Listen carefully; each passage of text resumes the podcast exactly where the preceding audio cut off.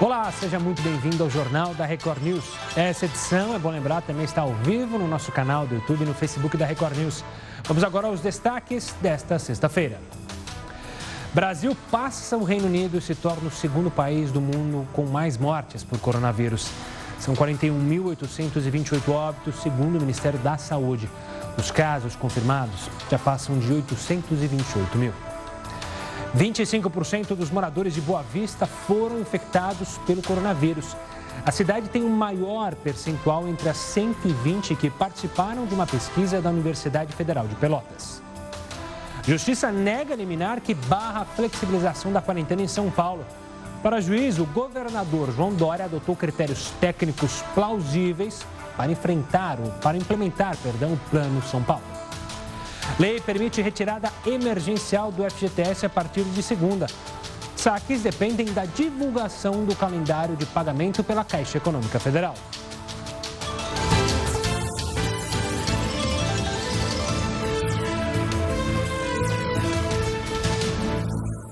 E a estátua do primeiro-ministro britânico durante a Segunda Guerra Mundial, Winston Churchill, que fica em frente ao Parlamento de Londres, foi coberta por tapumes.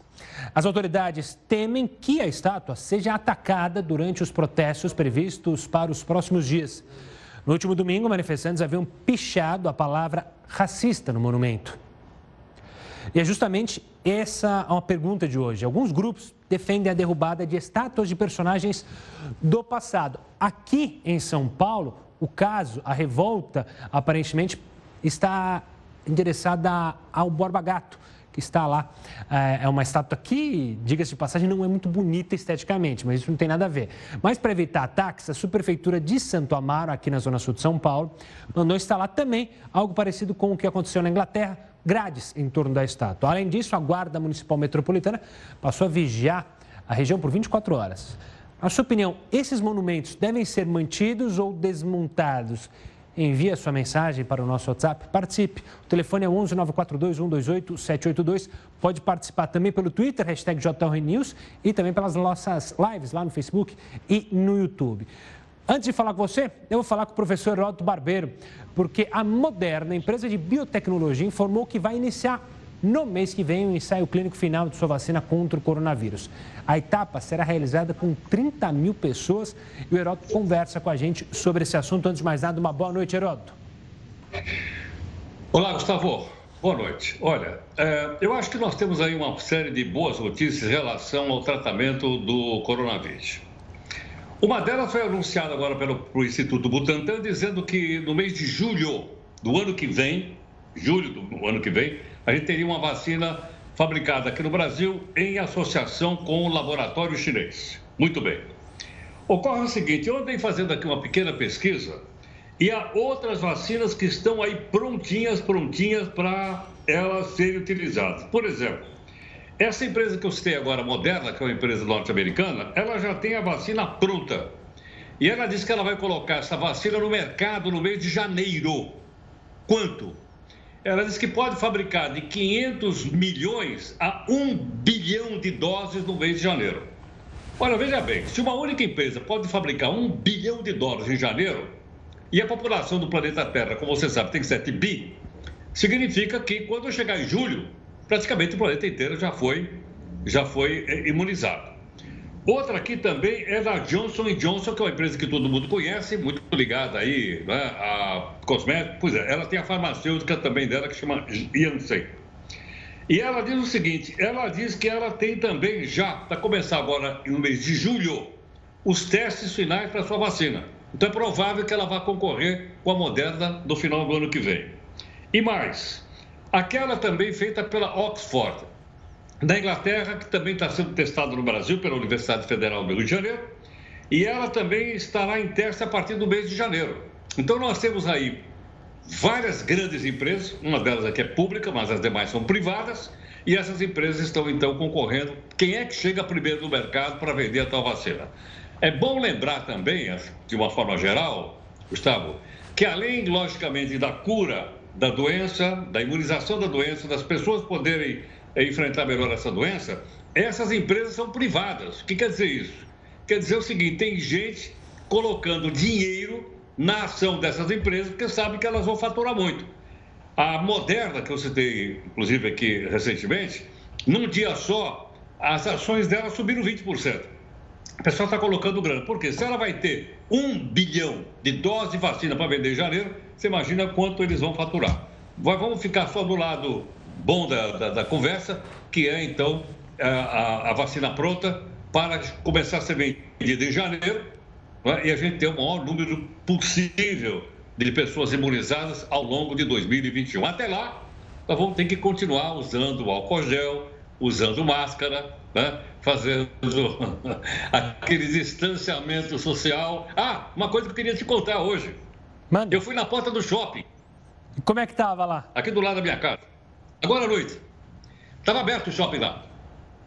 O shopping estava aberto. Pouca gente. Eu não entrei porque eu não ia comprar nada no shopping, né?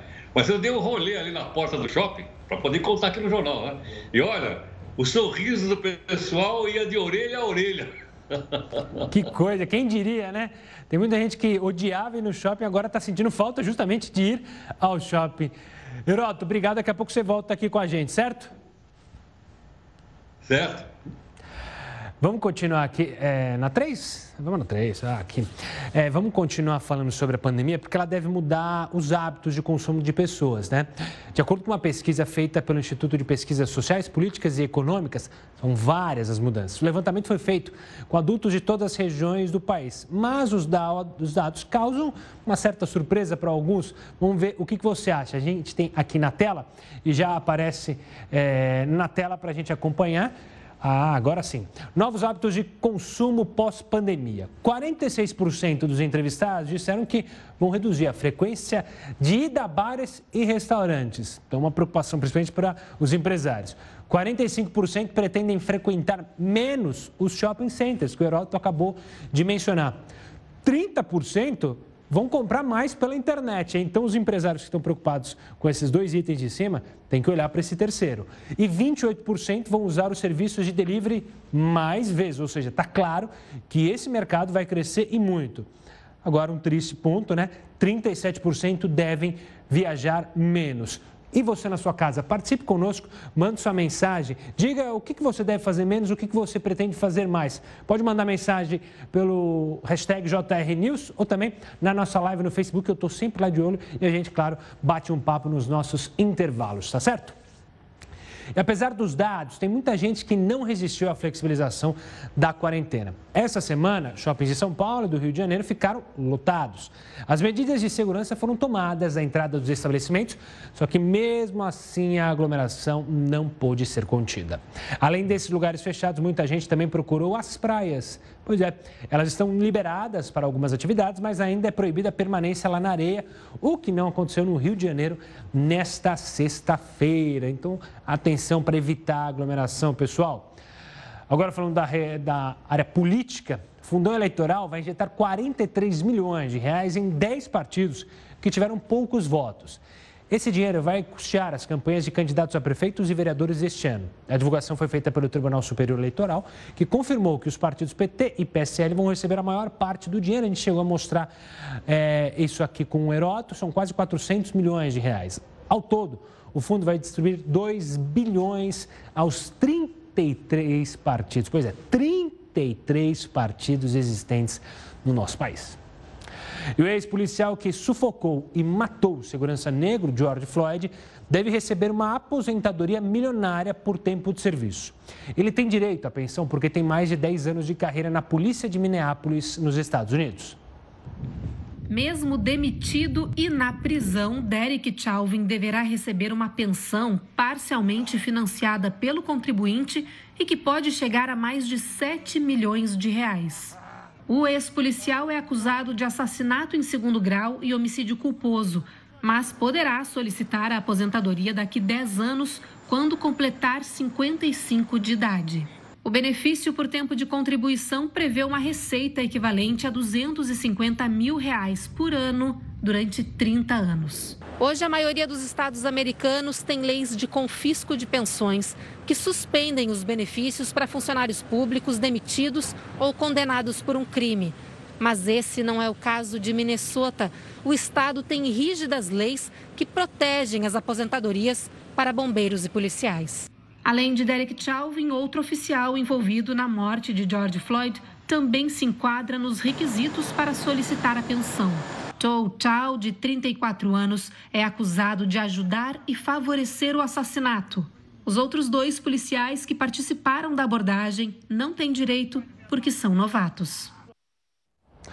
Olha só que história interessante. Uma banda de rock chamada The Flaming Lips se apresentou em um programa de televisão lá nos Estados Unidos de um jeito bem inusitado.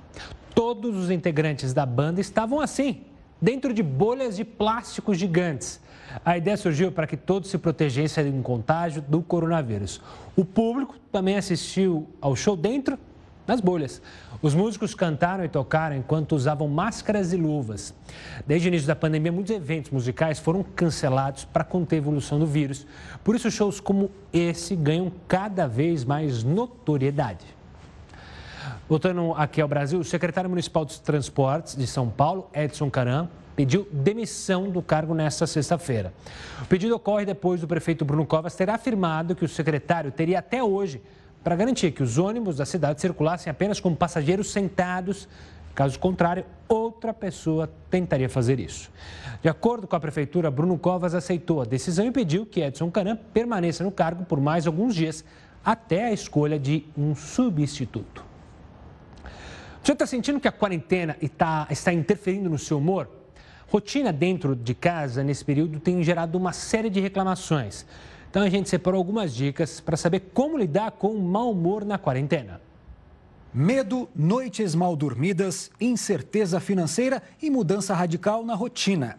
É quase que impossível ficar de bom humor em um momento como esse. É preciso ter consciência de que se manter de mau humor prejudica os relacionamentos, o trabalho, a saúde física e mental. Portanto, é importante que se tenha controle sobre esse humor.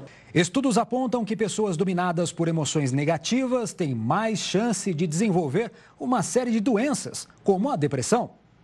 Durante esse período de instabilidades, algumas dicas de especialistas podem ajudar a combater o mau humor. Investir em atividades prazerosas é uma delas. Deixe de lado o que exija esforço e foque no que possa trazer de volta algo bom, o bem-estar. Por que não fazer uma chamada de vídeo com algum amigo para aliviar as tensões do cotidiano e rir um pouco, hein? Inclusive, nunca hesite em buscar ajuda. Se você estiver enfrentando uma situação na qual seu humor está instável e você não está sabendo lidar com isso, procure uma pessoa de confiança e peça ajuda. Além disso, caso você perceba que esse mau humor é frequente e está trazendo prejuízos para a sua saúde, para a sua vida, procure um profissional. Ainda que seja desafiador, tente manter a calma e não tome decisões de cabeça quente. Geralmente, em momentos de grande tensão, a tendência é que as escolhas impulsivas sejam feitas. Portanto, evite tomar decisões quando o lado racional não estiver no seu melhor modo. A última dica é aproveitar o isolamento social para sair de cena em momentos de mau humor. Se alguma situação te tirar do sério, pense três vezes antes de emitir opiniões. Principalmente se for em resposta a algo que você não gostou ou discorda. Tente desviar a atenção da raiva e da frustração que o mau humor traz à tona. E se você não conseguir, tenha paciência com você mesmo. Isso também vai passar. E a Justiça negou o pedido provisório que queria barrar a flexibilização da quarentena em São Paulo. De acordo com a juíza responsável pelo caso, o governador João Dória adotou critérios técnicos que embasam a reabertura gradual das atividades econômicas não essenciais do Estado. Para ela, cabe ao governo definir medidas administrativas no combate ao coronavírus e não à justiça. E o saque emergencial do FGTS pode começar já na próxima segunda-feira. O governo publicou em abril uma medida provisória que autoriza a retirada de R$ 1.045 do FGTS a partir do dia 15 deste mês, ou seja, um salário mínimo. No entanto, os saques só vão poder começar quando a Caixa Econômica Federal divulgar as regras e o calendário de pagamento, o que ainda não aconteceu. E uma pesquisa da Universidade Federal de Pelotas revelou que 25% dos moradores de Boa Vista, em Roraima, têm ou já tiveram contato com o coronavírus. Esse foi o maior, maior percentual entre as 120 cidades brasileiras que participaram da pesquisa. O resultado significa que um em cada quatro moradores está ou esteve infectado Desde o início do mês, a capital está sem testes rápidos para a população nos postos de saúde. O Hospital Geral de Roraima, que é o único para pacientes com Covid-19 no estado, está superlotado. Belém, a capital do Pará, aparece em segundo lugar neste ranking, onde quase 17% dos moradores já tiveram contato com a doença. E após o presidente do Senado, Davi Alcolumbre, devolver ao Palácio do Planalto a medida provisória que garantia ao ministro da Educação o direito de escolher reitores temporários para as universidades federais, o governo federal, o governo federal decidiu revogar o texto. Esse procedimento de Alcolumbre gerou a dúvida. O Senado pode ou não devolver uma MP sem votá-la? O Acácio Miranda da Silva Filho, especialista em direito constitucional, explica é perfeitamente possível a devolução de uma medida provisória pelo Congresso Nacional para o presidente da República quando esta medida provisória não preencha os seus requisitos constitucionais ou quando esta medida provisória seja contrária a algum princípio ou regramento estabelecido pela Constituição Federal. Obviamente, por razões políticas, estas circunstâncias são excepcionais. Desde a vigência das medidas provisórias através da Constituição Federal, foram somente quatro situações onde essa devolução aconteceu. Lembra daquele navio que encalhou na costa do Maranhão? Esse caso, como a gente já esperava, teve um fim nesta sexta. A gente mostra para vocês o que aconteceu com ele em instantes. Enquanto isso, eu te espero na primeira live do jornal. E o navio Stella, Stellar Banner foi afundado nesta sexta-feira após ficar três meses encalhado na costa do Maranhão. A Marinha informou que a preparação para o afundamento aconteceu de acordo com a orientação da Sociedade de Proteção e Indenização e de uma organização que é reconhecida globalmente. Quatro embarcações vão permanecer na área pelos próximos dias para verificar possíveis objetos que possam se soltar do navio ou manchas de óleo no oceano. A empresa dona do navio se responsabilizou por possíveis danos ambientais causados ou que sejam causados pela carga que ficou na embarcação. As imagens são impressionantes sobre esse momento em que eles justamente conseguem é, fazer com que o navio afunde. Ele foi puxado por uma parte da nossa costa é, que tem uma profundidade maior e agora vão seguir acompanhando esse processo. Vamos voltar a falar com o Heródoto? Justamente sobre esse afundamento, né, Heródoto? Você já tinha mencionado que isso ia ocorrer, a gente pensou, será que vai ocorrer? Mas, enfim, hoje, é, como previsto, ocorreu o afundamento. Exatamente. Você lembra que nós falamos desse assunto essa semana do afundamento desse navio, me lembrou até o Titanic. Mas, uh, Gustavo, o que me chama a atenção é o seguinte: primeiro, eles anunciaram, já levaram e já afundaram. Nós havíamos comentado que isso aqui está em, em, águas territoriais brasileiras, 200 milhas náuticas, dá quase 400 quilômetros. Eles levaram o navio 50 quilômetros para frente e afundaram o navio. Agora pergunta o seguinte: ninguém, cadê o IBAMA, que é responsável pelo meio ambiente? Cadê o Ministério do Meio Ambiente? Onde estão as ONGs que protegem o mar? Onde está a Marinha do Brasil? Onde é que está a capitania dos portos responsável por essa região? Então você vê o seguinte: na, na verdade, verdadeira, nada disso, nada do meio ambiente não interessa. Jogar o navio, ele tem 300 metros de comprimento, imagine isso só. 300 metros de comprimento, jogar no fundo do mar é transformar o mar mais do que ele é num grande lixão. Agora, o que a gente percebe nisso é o seguinte: não há preocupação com o meio ambiente, nem com o aquecimento global, o negócio é ganhar dinheiro. E ganhar dinheiro dessa forma é aquilo que eu disse outra vez que se transforma no chamado capitalismo selvagem. Por que razão?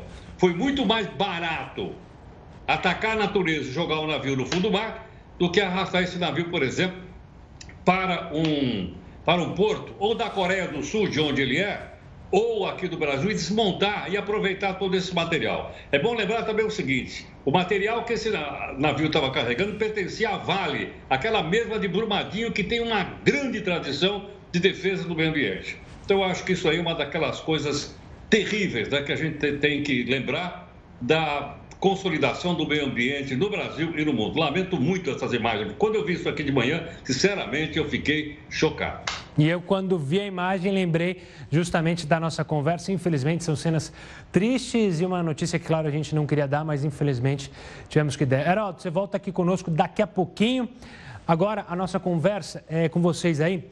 Vocês sabem qual é a explicação por trás da lentidão da conexão durante aquelas reuniões familiares ou quando você se conecta em uma praça muito movimentada?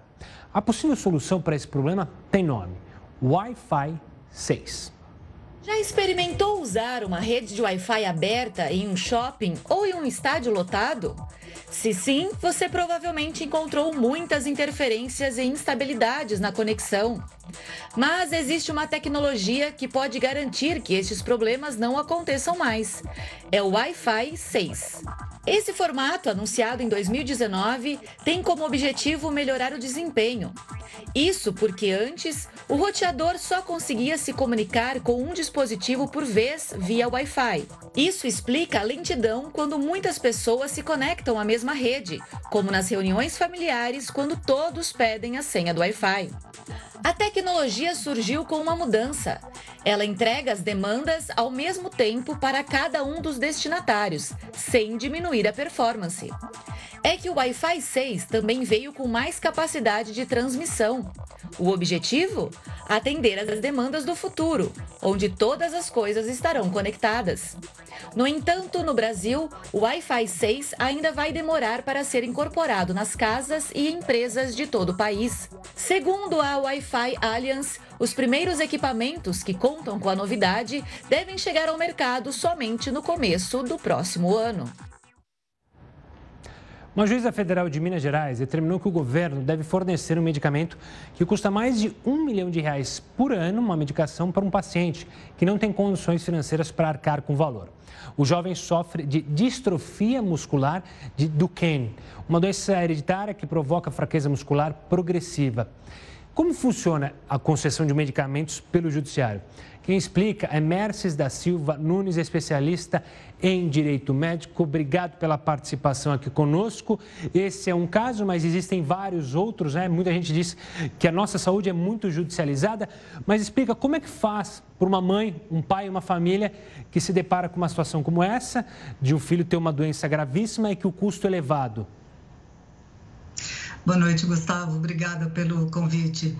É de fato é uma situação bastante eh, complicada porque a Constituição Federal de, de 88 é, estabelece que a saúde é um direito fundamental de todos é, e garantido por meio de políticas públicas.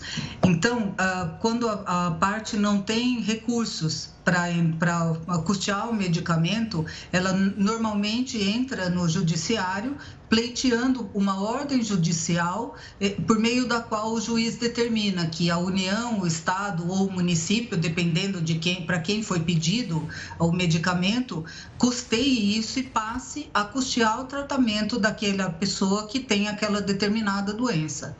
Agora, eh, nesse caso eh, em especial, eh, recentemente o Supremo Tribunal Federal, não é uma boa notícia para principalmente para todo mundo, mas o Supremo Tribunal Federal julgou um recurso extraordinário do Estado do Rio Grande do Norte e, e, estabeleceu, acabaram decidindo por maioria os ministros que aquele medicamento que não está na lista do SUS, nem o Estado, União, Estado e município não estão obrigados a custear este medicamento nem a fornecer este medicamento. Essa decisão do Supremo vai ser é, melhor esclarecida por ocasião do julgamento da repercussão geral, porque o Supremo decidiu que, excepcionalmente, atendidas algumas condições, o Estado vai sim ser obrigado a pagar este tratamento para o portador de uma doença grave ou até de uma doença rara que necessite de um medicamento de alto custo. Doutora, você citou essa decisão é, do Judiciário, e o Judiciário, claro, sempre pode é, interpretar a Constituição de maneiras diferentes. A gente viu vários casos relacionados. É, segunda instância, por exemplo, que vai e volta, mas a minha questão é: a gente está passando por uma pandemia, ou seja, o gasto do Estado com a saúde cresceu. A gente corre o risco, essas famílias em especial, é, da decisão da Justiça mudar a interpretação da Constituição e muitas famílias ficarem a ver navios, ou seja, é, serem obrigadas a custear o tratamento e não mais o Estado. Pode ocorrer essa mudança? É, na verdade, essa decisão do Supremo Tribunal Federal atinge é, imediatamente cerca de 42 mil processos. É, a União gastou só em 2018 mais de 1 bilhão e 300 milhões de reais atendendo uh, o custeio de medicamentos por decisão judicial e medicamentos fora do orçamento público da, da, da saúde.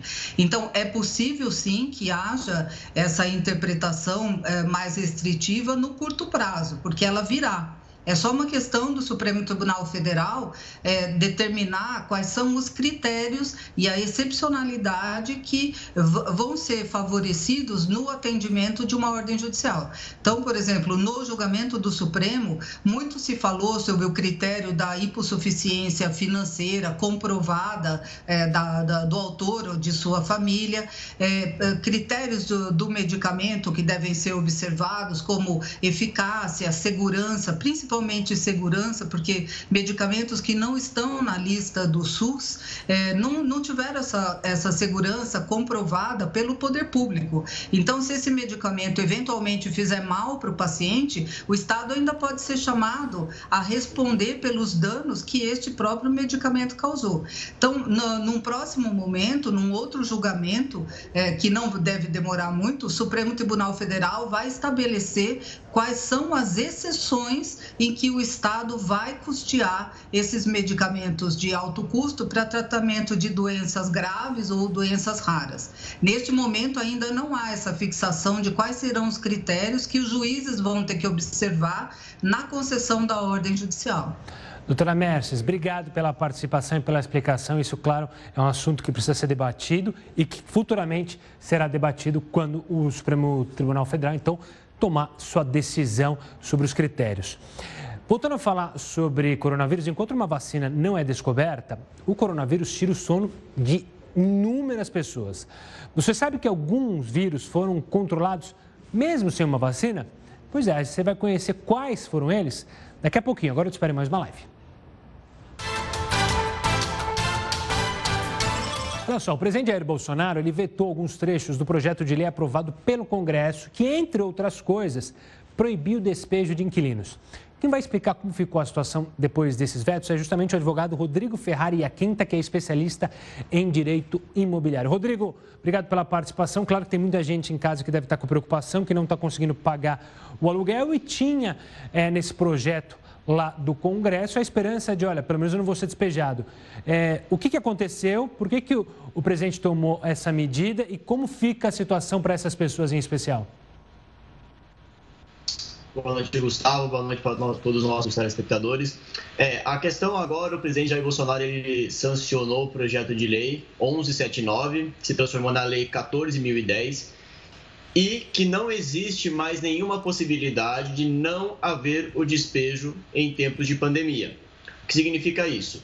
O projeto de lei estipulava algumas possibilidades da pessoa, no período de pandemia, que viesse a não pagar o aluguel dela, não ser despejada. Com o veto do presidente Jair Bolsonaro, né, com agora a lei entrando em vigor, não vai existir mais essa situação. Ou seja, a pessoa que ficar inadimplente, ela corre sim o risco de ser despejada.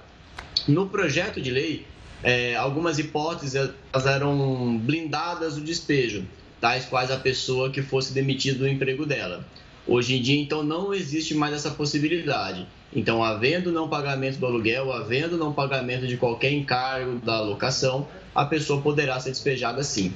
E eu entendo que o presidente tomou essa medida de, de vetar não só esse aspecto do projeto de lei, mas inúmeros outros aspectos desse projeto de lei foram vetados pelo presidente, no sentido de tentar interferir o menos possível na vida privada. Por quê? Porque toda a legislação federal ela tem aplicação em todo o território brasileiro. E a grande peculiaridade dessa pandemia é que ela vem afetando as diversas regiões do país de maneira distinta. né? Então você vê o Rio Grande do Sul com uma situação um pouco melhor que o estado de São Paulo, a situação que está em crise em Manaus, em Belém do Pará. Então é, a legislação buscou não tratar de maneira uniforme todas as situações, o que leva, claro, à falta de uma lei a existirem mais ações judiciais discutindo o tema. Mas, no meu entender, esses vetos do presidente são acertados porque eu acho que o Estado, a legislação, deve interferir o menos possível na vida das pessoas. Mas, Rodrigo, é, tentando entender então o que pode acontecer agora, você acredita que possam ocorrer muitas brigas na justiça justamente sobre esse aspecto do locatário, do inquilino? É, a gente pode ter uma briga judicial é, enorme, justamente porque muitas pessoas, claro, estão é, com a renda diminuída ou até mesmo sem renda. Isso pode é, gerar um problema para a justiça? Sim, já existe um número considerável de ações na justiça discutindo não só a impossibilidade de despejo, como também a redução temporária no pagamento do, do aluguel. Né? Já vem um grande número de ações judiciais discutindo isso e também uma grande leva de negociações extrajudiciais para discutir este tema. Claro que é uma situação muito delicada, claro que existem pessoas realmente necessitadas e impossibilitadas de promover o pagamento do aluguel, mas para essas situações o que deve se buscar é o consenso, é o diálogo para que tanto o locatário quanto o locador tem os seus interesses ponderados. Mas, sem dúvida, vai existir um grande número de ações judiciais, como já existe, discutindo esse tema. Rodrigo, eu quero agradecer demais a sua participação para explicar o que aconteceu, né? Como que funcionou o veto, a sanção. Obrigado pela participação, um forte abraço, até uma próxima. Você que acompanhou essa entrevista e pegou no finalzinho ou então viu a entrevista e quer repassar para alguém, daqui a pouquinho ela vai estar no nosso canal do YouTube, youtube.com.br Record News, está aí na tela. Você pode compartilhar é, com os seus amigos, você pode rever o jornal. Se inscreva no canal, acione as notificações, que aí você fica sabendo quando a gente está ao vivo, quando tem material novo e exclusivo para você, porque tem entrevista feita principalmente pelo Rafael Gart, que vai direto para o YouTube. Você pode acompanhar da sua casa e você ficar bem informado a hora que você quiser, aonde que você quiser. O número de pessoas infectadas pelo coronavírus no mundo só aumenta, obviamente.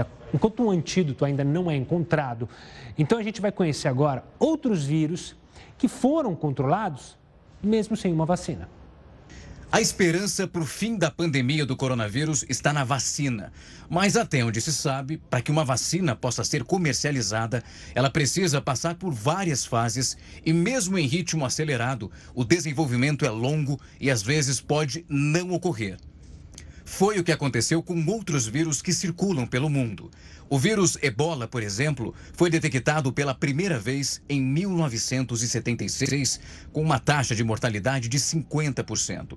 E somente no ano passado foi autorizada a criação de uma vacina. Existem outras doenças potencialmente mortais que, assim como a Covid-19, não têm vacina. Mais de 30 anos se passaram desde que os cientistas conseguiram encontrar uma forma de minimizar os efeitos do HIV. Assim que surgiu, causou grande alarde, principalmente pelo pelo número de mortes, que só aumentava.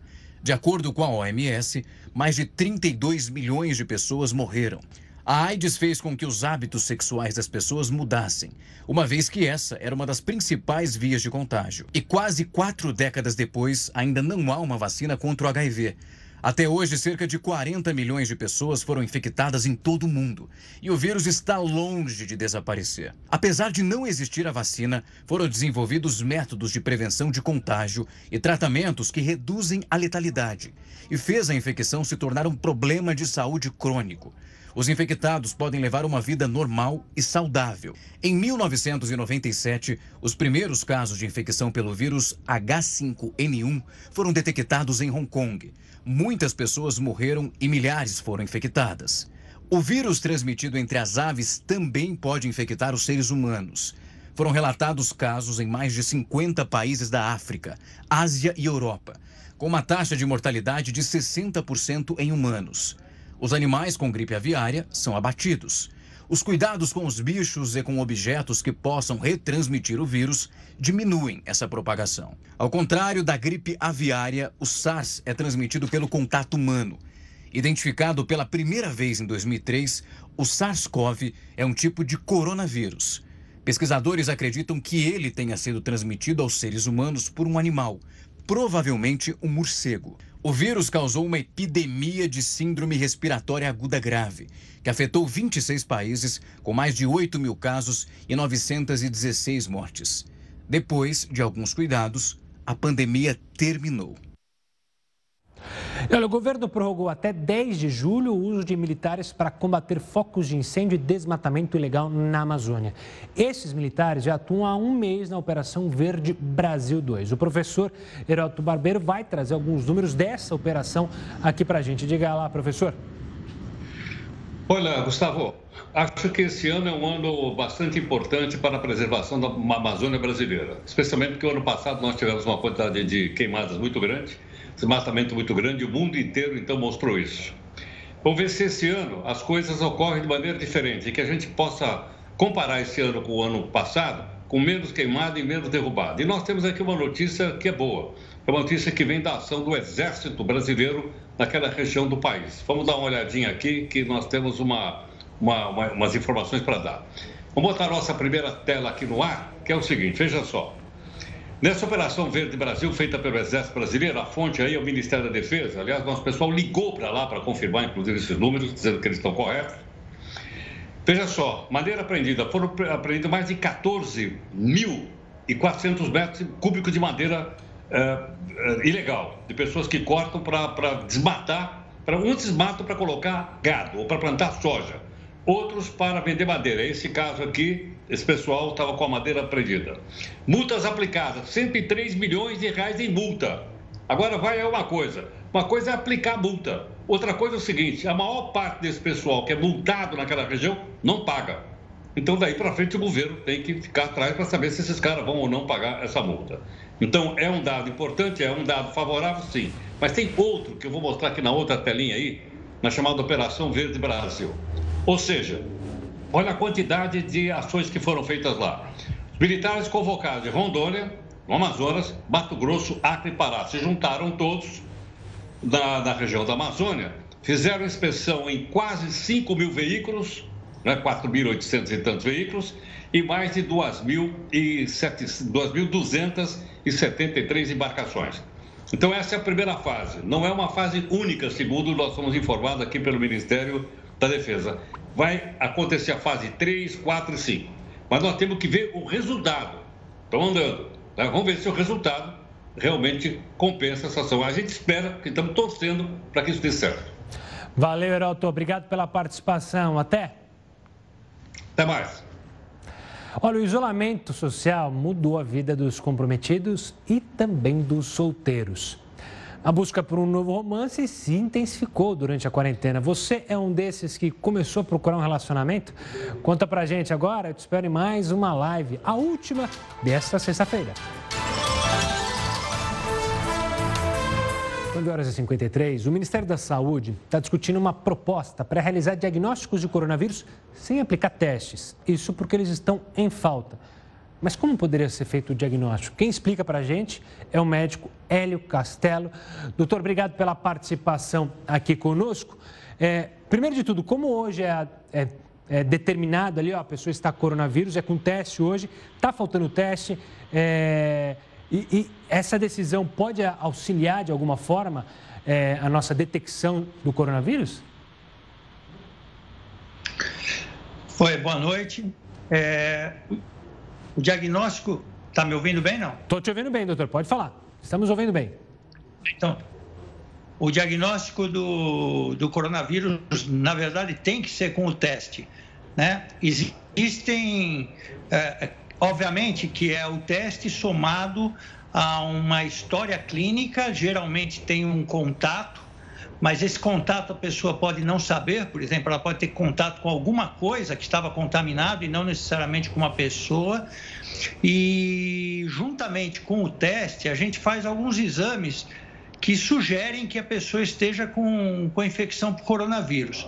Hoje o que a gente vem é, estudando, inclusive, são formas de, de usar tecnologia. Por exemplo, existe algumas soluções, como por exemplo, existe um que chama é, www.suatriagem.com.br, que é uma forma de você fazer uma triagem em casa e ver se a pessoa é de alto risco, de médio ou de baixo risco de estar com a doença.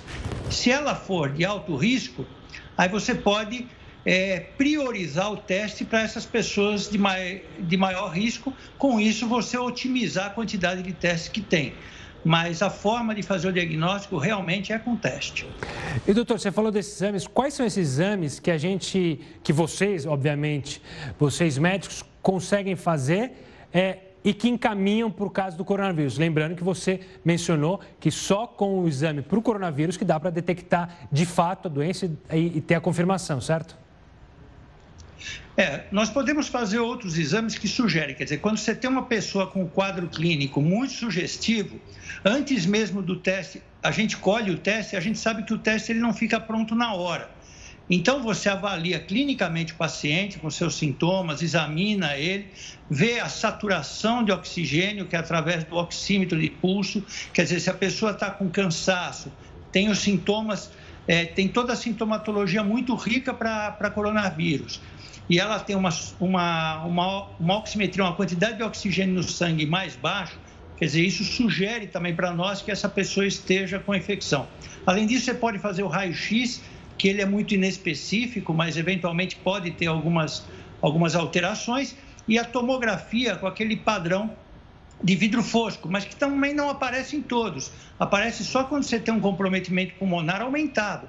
Então, existem muitas pessoas, eu mesmo tenho alguns pacientes que estão com coronavírus e a tomografia é normal. E não vale, vale a pena dizer que não deve fazer tomografia para todo mundo, porque além de radiação é bastante oneroso, até mais oneroso do que o próprio teste. Doutor, então, na sua visão, essa, esse debate do Ministério da Saúde é, sobre faltar, é claro, exame para o coronavírus, tem que seguir uma linha de priorizar os casos mais essenciais, como você tinha mencionado, ou seja, tentar funilar para quem precisa ter o teste, é isso? É, uma vez que a gente, na minha opinião, uma vez que a gente não tem teste para todo mundo, porque é, são 200 milhões de habitantes e também em locais que muitas vezes a gente pode não atingi-los. Então, uma saída que eu vejo é você ter um formato, uma plataforma, isso já existe é, paralelamente, não necessariamente do governo, mas como eu disse, existem plataformas é, é, baratas até, que você consegue que as pessoas respondam um questionário e a partir disso você divide as pessoas com baixo, médio e mais alto risco. E comece a testar aqueles pacientes que realmente têm um risco maior, o risco mais alto e vai abaixando, vamos dizer assim, o risco conforme você tem teste e, e, e, tenha, e tenha mais sintomas. Você pode fazer essa, esse questionário, na verdade, semanalmente ou mensalmente, porque a pessoa pode vir a ter contato com uma pessoa contaminada de um dia para o outro. E ela passa a ser de baixo risco para mais alto risco, porque ela teve o contato. Doutor Hélio, quero agradecer demais a sua participação, a sua explicação. É, Para o pessoal de casa, é claro, está preocupado ainda com essa doença. O doutor Hélio Castelo participou aqui conosco. Vamos mudar de assunto? Afinal, hoje é dia dos namorados e o amor está no ar. E não é só para os comprometidos. O distanciamento social mudou não só a forma de se relacionar, mas também o modo como os solteiros procuram por um relacionamento. Uma pesquisa feita por um aplicativo de relacionamento mostrou que a busca por um romance se intensificou neste período, veja só. Nada de beijo, abraço e toque físico. Em um momento em que as pessoas precisam estar separadas uma das outras, as tecnologias de comunicação vêm desempenhando um papel fundamental. E não é à toa que o uso de aplicativos de paquera se tornou uma alternativa para os solteiros aliviarem a carência, ainda que sem uma previsão de encontro. É como se o uso dessas ferramentas compensassem a impossibilidade de encontrar pessoas espontaneamente. Em março, o Tinder, que é um dos principais aplicativos de relacionamento, registrou mais de 3 bilhões de interações em um único dia. Esse foi o recorde da ferramenta que nunca, nos oito anos de existência, tinha sido tão usada. Essa busca por novos pretendentes durante o período de isolamento não é uma tendência vista só aqui no Brasil. Na Espanha, uma pesquisa mostrou que o uso do aplicativo aumentou 94% entre menores de 35 anos ao longo do primeiro mês da quarentena. Mesmo sem expectativa de contato físico, a busca por um romance se intensificou nesse período. De acordo com um levantamento feito com mais de mil usuários do aplicativo de paquera Happn, até mesmo a abordagem mudou diante deste cenário inédito. Os principais assuntos dentro do aplicativo têm sido hábitos durante o isolamento, 35%, indicações e comentários sobre filmes e séries, 34%, a crise causada pela pandemia pandemia, 27%, atividades físicas, 23% e músicas, 22%. Outra mudança observada é o interesse por chamadas de vídeo.